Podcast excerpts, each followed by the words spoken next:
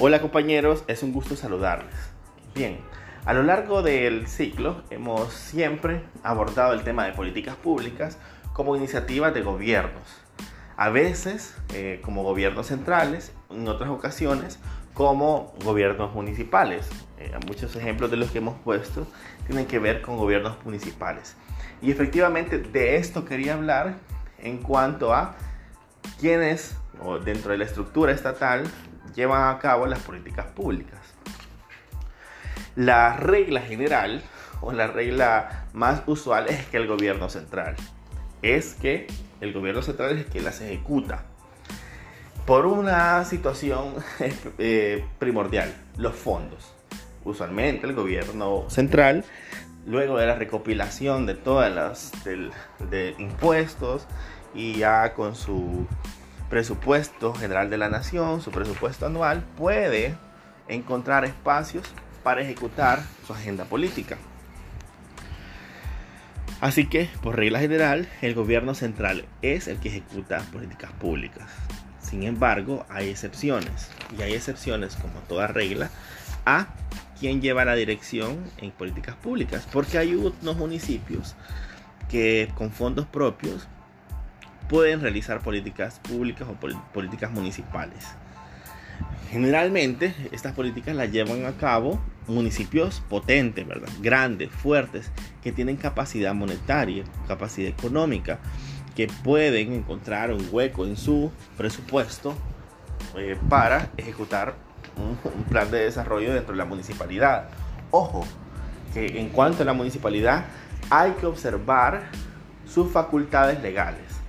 Hay que observar que el código municipal o que la ley municipal, dependiendo del país, le faculte para abordar determinados temas. Y la municipalidad, ojo, no se va a meter en un tema en el que, en el que salga perdiendo plata. Por ejemplo, en un servicio de dentista, un servicio médico, si no es su función y tiene otras prioridades, el municipio no va a entrar a, a eso. Entonces tiene que ver cuáles son sus funciones de organización territorial, de servicios públicos, de mejorar limpieza, de mejorar, bueno, en fin.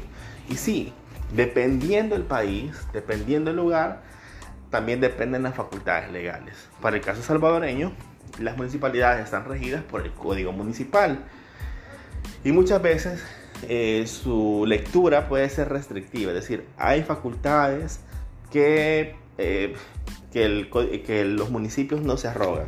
Es decir, ellos dicen, ah, lo mío es más organizativo, más comunitario, pero en cuanto a satisfacción de derechos propiamente dicho, no me meto demasiado.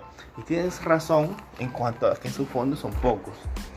Pero habría que ver la normativa de cada país y, cómo surgen y de dónde surgen las facultades para las municipalidades. Pero a lo largo de muchos países hay otros tipos de organización política organización estatal. Por ejemplo, en el caso español, en el caso español, la nación española está también subdividida en comunidades autónomas.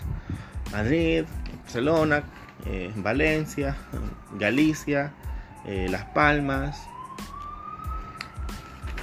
En fin, tienen un tipo de organización diferente.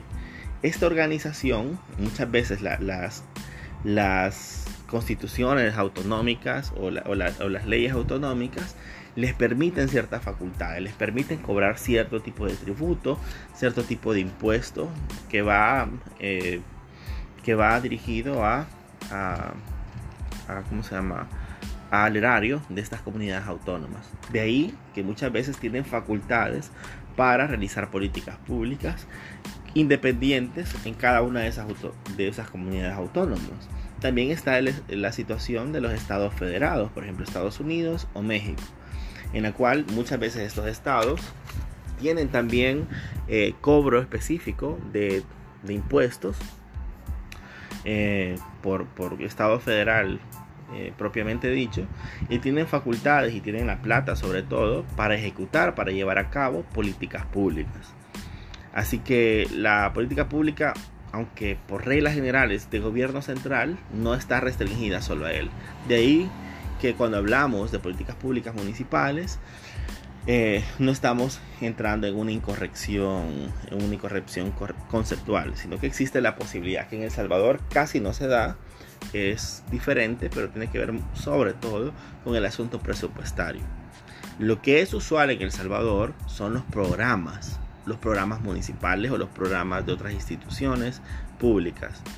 Acá no hay, no es federal, somos un país muy pequeño, sino que a, nivel, la única autonomía en ese sentido es la municipal.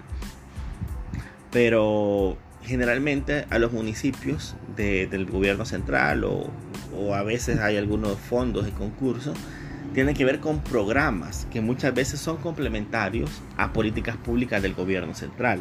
Sin embargo, nada hay que impida que un gobierno municipal pueda ejecutar una política pública.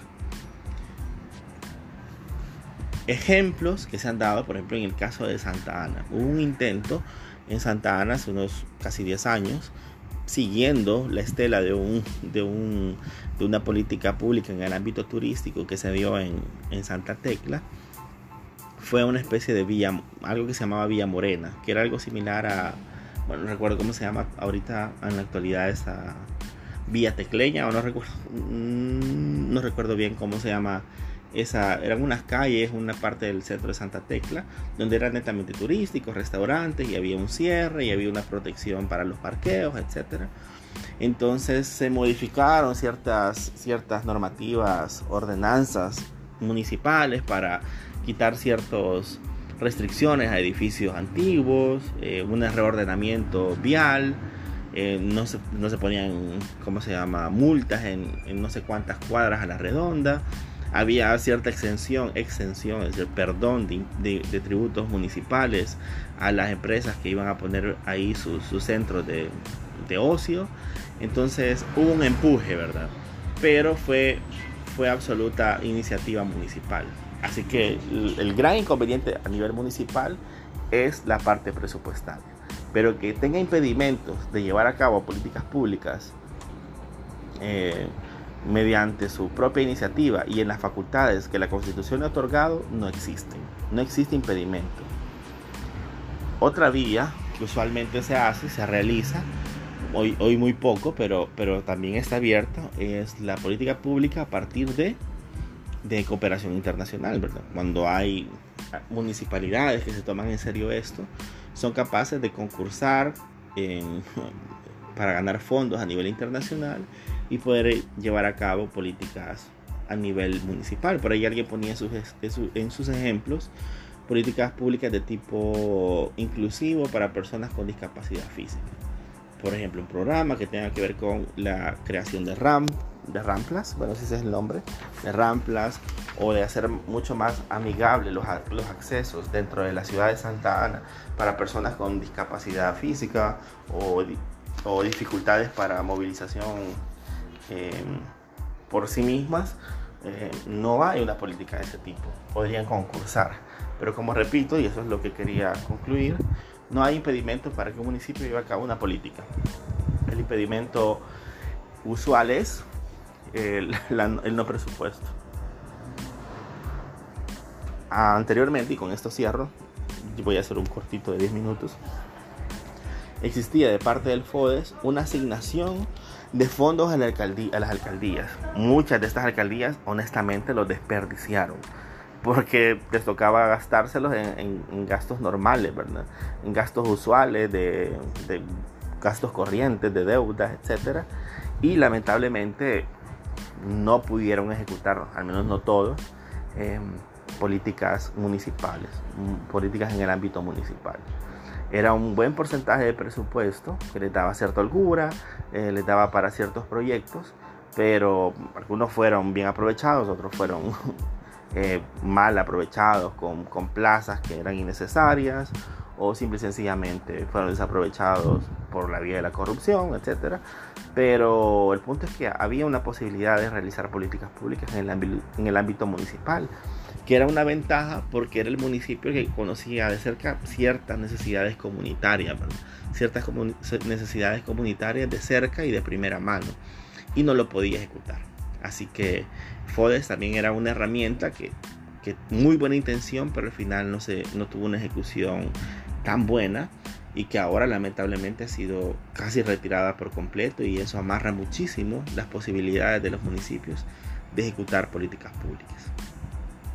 En conclusión, las decisiones eh, de políticas públicas las pueden tomar el gobierno central, que es la regla general, y por excepción los municipios y otros tipos de organización política, tipo federales, confederaciones o comunidades autónomas o, conforme a las facultades de las organizaciones eh, comunitarias que las constituciones de determinado país otorguen.